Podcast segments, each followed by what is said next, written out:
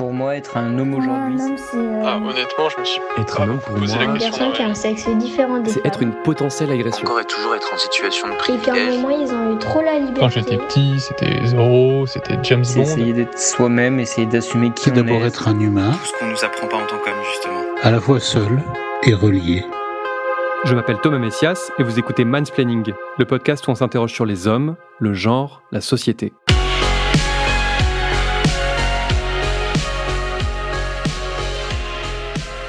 Je ne sais pas si on réalise bien ce qui est en train de se passer dans certains milieux culturels français.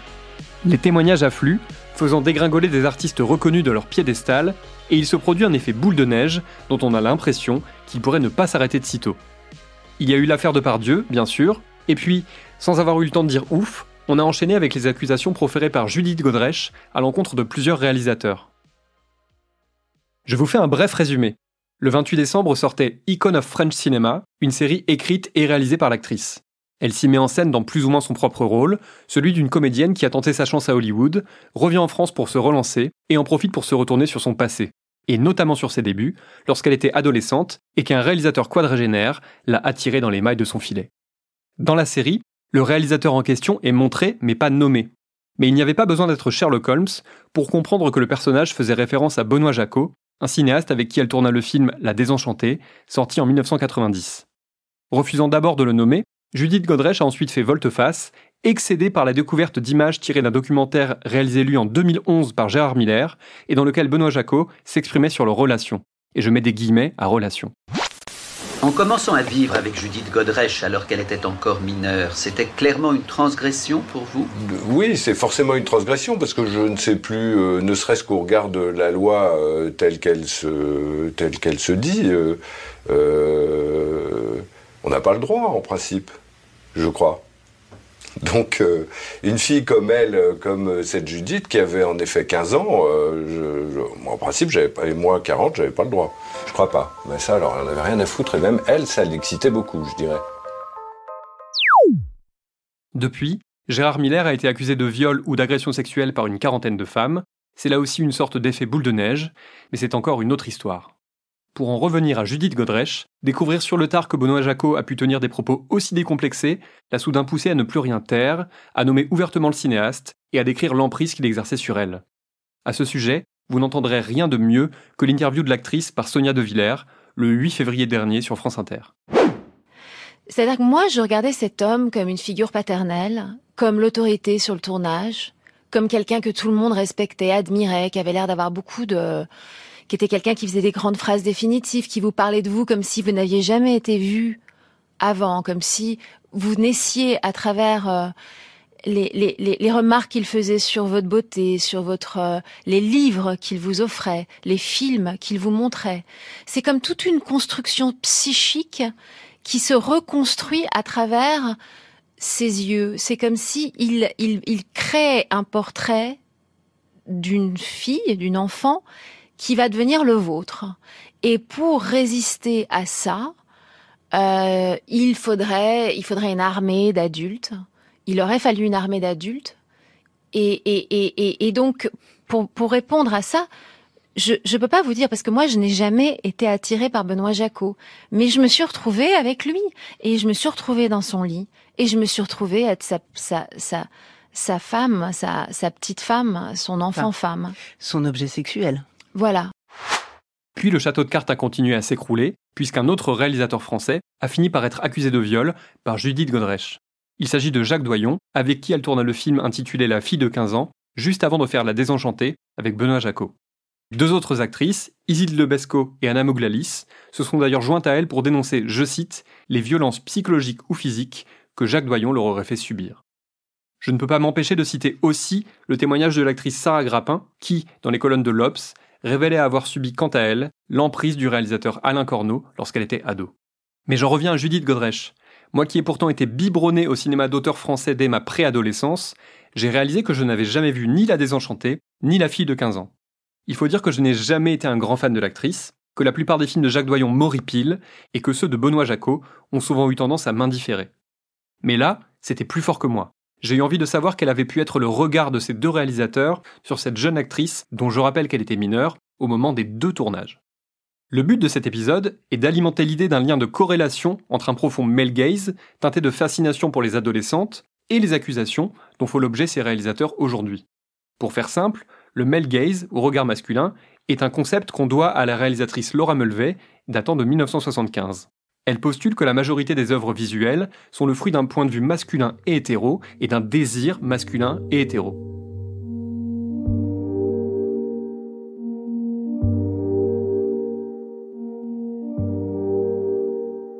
Je vais d'abord vous parler de La Désenchantée, le film de Benoît Jacot, parce que c'est celui des deux qui m'a le moins donné la nausée. Judith Godrèche y joue Bette, une ado à la vie amoureuse bien remplie, qui vit seule avec une mère amorphe et un petit frère dont elle prend soin. Dès les premiers instants, elle est filmée comme une femme, pas comme une ado. Elle est au lit, sous un drap, pendant que son petit ami, qui n'a clairement pas l'air d'être dans la douceur avec elle, est en train de se raser. Et voilà comment Benoît Jacot l'a fait entrer dans le film. C'était l'histoire d'une pute qui se faisait baiser que par derrière. Je veux dire allongée sur le ventre. Parce qu'elle voulait pas voir qui la baisait.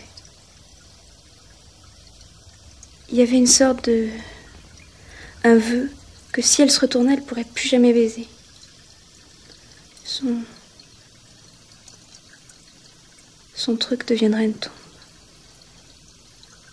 Si elle voulait pas se retourner, c'est que pour elle, baiser était une horreur. Alors la tête dans les draps, c'est déjà plus facile.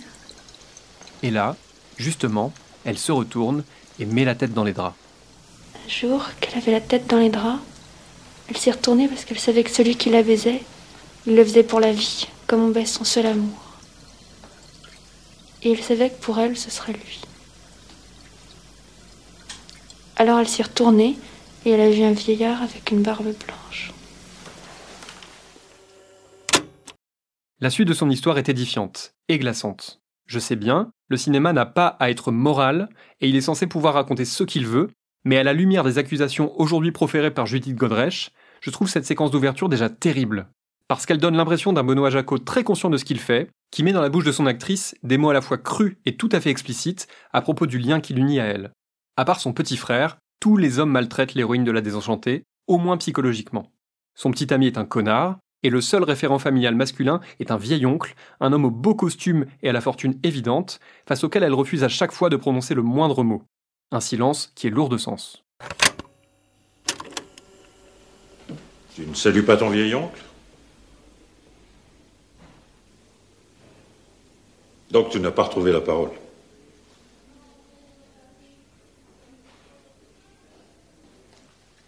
Pourtant, il paraît que tu parles d'habitude. Beaucoup même. Enfin, il paraît. Ah oui. Bête, tu es un grand petit mystère. Elle rencontre aussi Alphonse, un quadra qui rôde autour d'elle, la tire des griffes de son petit ami au moment où une engueulade vire à l'empoignade, puis tente lui aussi d'exercer son emprise. Il m'a fait mal ce coup. T'auras des petits bleus, c'est joli.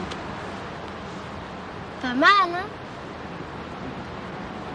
Bon alors, euh, merci. Ah oui, oui, voilà, voilà, je vois que tu t'appelles euh, Bête et que tu as 16... Non, 17 ans. C'est moi qui lui ai dit. Et vous, c'est quoi votre nom? Alphonse. Vous faites un duo pas vilain tous les deux? Si tu veux me remercier, c'est facile. Tu n'as qu'à promettre que tu viendras me voir un de ces jours. Je suis souvent chez moi. Il suffit que tu passes. D'accord, faut me dire où c'est. Bette finit par trouver refuge chez Alphonse, qui lui parle avec bonhomie, lui explique des trucs sur la vie, lui montre sa collection de couteaux à cran d'arrêt, et tente immanquablement des trucs. En attendant, l'ennemi, c'est la bête à deux dos. C'est qui la bête à deux dos Je vais te montrer. Tu vas voir.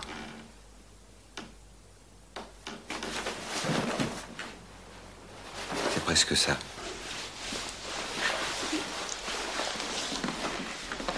Et la cloche, vous connaissez? Ah, non, la cloche, non. C'est vraiment un monde où on peut parler à une jeune fille de 15 ans, la faire venir chez soi la nuit et la traiter comme si elle en avait 30. Du point de vue de Benoît Jacot, tout est absolument normal et Alphonse n'est même pas décrit comme une menace. Y compris quand, comme dans l'extrait que vous venez d'entendre, il attire Bette dans ses bras en la contraignant physiquement. Je vous passe les détails de ce film bien pénible et qui, indépendamment des questions d'emprise et de coercition, n'a que peu d'intérêt, tant son scénario et sa mise en scène sont ronflants. Mais je suis obligé de terminer mon évocation de la désenchantée en citant l'une des dernières séquences, dans laquelle Bette se retrouve de nouveau face à son vieil oncle. Face à lui, elle finira d'ailleurs par prononcer un mot, et un seul, parce qu'elle n'a plus le choix. Non. Ah, tu parles à la fin. Sur le fond, il y a ici quelque chose qui est de l'ordre de la dénonciation de l'inceste, mais aussi de la domination financière, car la survie de Bette et de ses proches ne dépend que des donations de cet oncle richissime. Cela pourrait presque sauver le film, sauf que celui-ci est empreint d'un male gaze qui, rétrospectivement, est très douloureux à observer. En effet, quel besoin y avait-il de montrer Bette totalement nue face à son oncle, sans avoir recours au hors-champ, au décadrage ou à la suggestion? Bien la réponse est simple. Aucun besoin. Juste le plaisir de jeter une adolescente vulnérable, je parle à la fois de l'actrice et de son personnage, dans la gueule du loup, et d'en profiter pour montrer son corps à qui a envie de le voir, un corps dont Benoît Jacot estime visiblement qu'il lui appartient.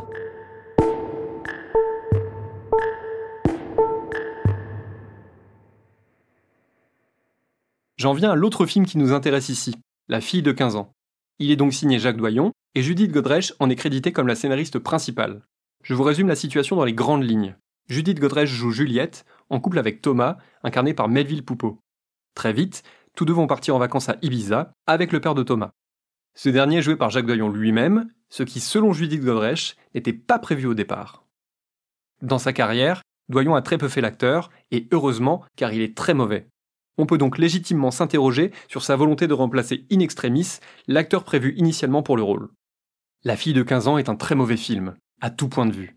Les remous de l'intrigue sont incompréhensibles, les dialogues indigents, l'élocution de Jacques Doyon est calamiteuse, tout comme la qualité de l'image et du son. Mais c'est aussi et surtout un film révoltant.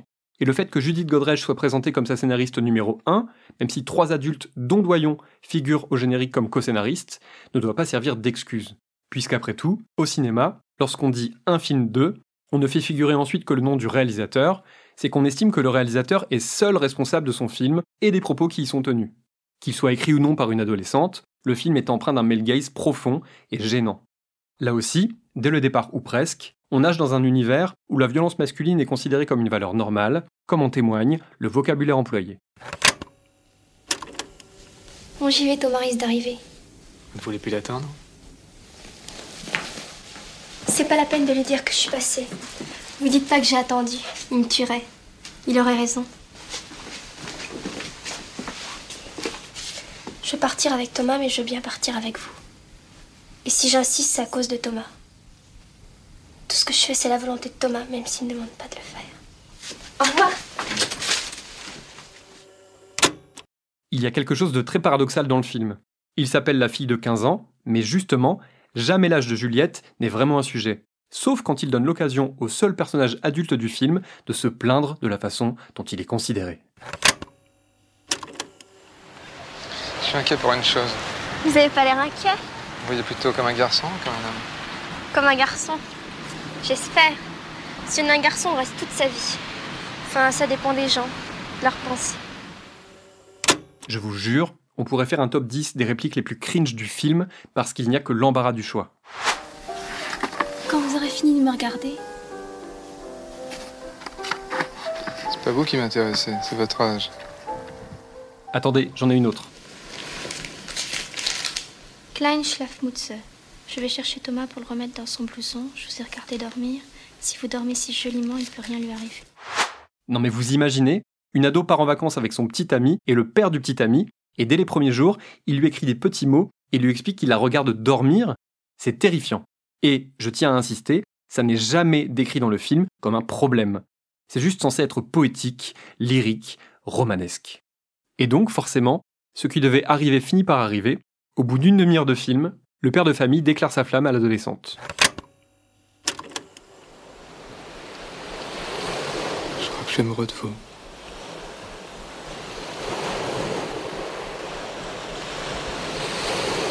Crois que je vous aime pas. Je comprends. Ça reste à prouver. Il lui déclare sa flamme, mais il lui déclare aussi son indifférence totale vis-à-vis de la loi et du consentement. Ce ça reste à prouver ne fait qu'enfoncer le clou du sordide.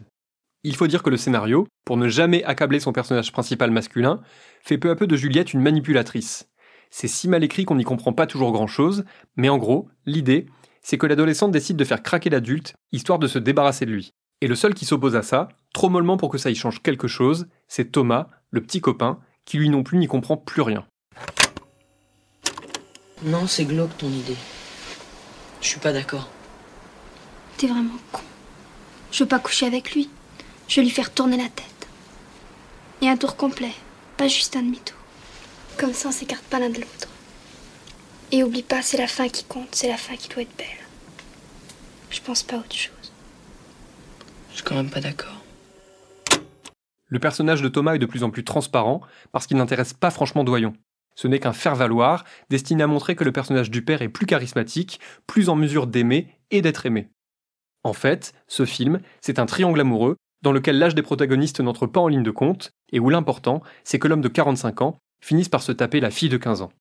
À ce propos, Judith Godrèche affirme que le réalisateur a improvisé une scène d'amour sur le plateau, la forçant à multiplier les prises. Précisons que Jacques Doyon s'en défend, expliquant que tout était dans le scénario et que l'actrice le sait bien puisque c'est elle qui l'a écrit. C'est de toute façon un film abject qui se délecte également de la nudité de son actrice et qui a parfaitement conscience de ce qu'il fait. Écoutez plutôt. Vous l'aimez à ce point et vous m'embrassez, vous êtes inconscient. Oui, on vous embrasse tous les deux. On est amoureux des mêmes filles. On le sera toute notre vie. Bientôt, je pourrai plus embrasser les filles qu'il aime. Je vais pas durer en charme très longtemps. C'est déjà très compromis. C'est pour ça qu'on aime tellement être amoureux de vous ensemble. Demain, quand je vais baigner avec lui, on pensera constamment à vous. Sans prononcer une seule fois votre nom. Vous êtes cinglé. Demain, il ne baignera pas avec vous. Il vous fera la gueule. Et lui et vous, c'est pas pareil. Ça peut pas être la même chose. Je ne sais pas si c'est parce que je me sens particulièrement vulnérable en ce moment, mais avoir visionné ces deux films coup sur coup m'a vraiment secoué. J'ai eu la nausée, au sens propre. Je me suis un peu rassuré en me disant que tout ça, c'était il y a plus de 30 ans, que les choses sont en train de changer. Et c'est vrai, c'est en train de changer. Mais lentement, et pas de façon uniforme. Et puis, il semble possible de pouvoir peu à peu mieux contrôler ce qui se passe sur les plateaux de tournage grâce au travail des coordinateurs et coordinatrices d'intimité. Vous savez, ces personnes payées pour s'assurer du bien-être et du consentement des acteurs et actrices qui jouent des scènes d'intimité. On peut aussi compter sur la lente dissolution du sentiment d'impunité. En revanche, que peut-on faire contre ce qui se passe entre quatre murs, une fois les caméras éteintes? Sur ce dernier point, j'aimerais tellement avoir des éléments de réponse.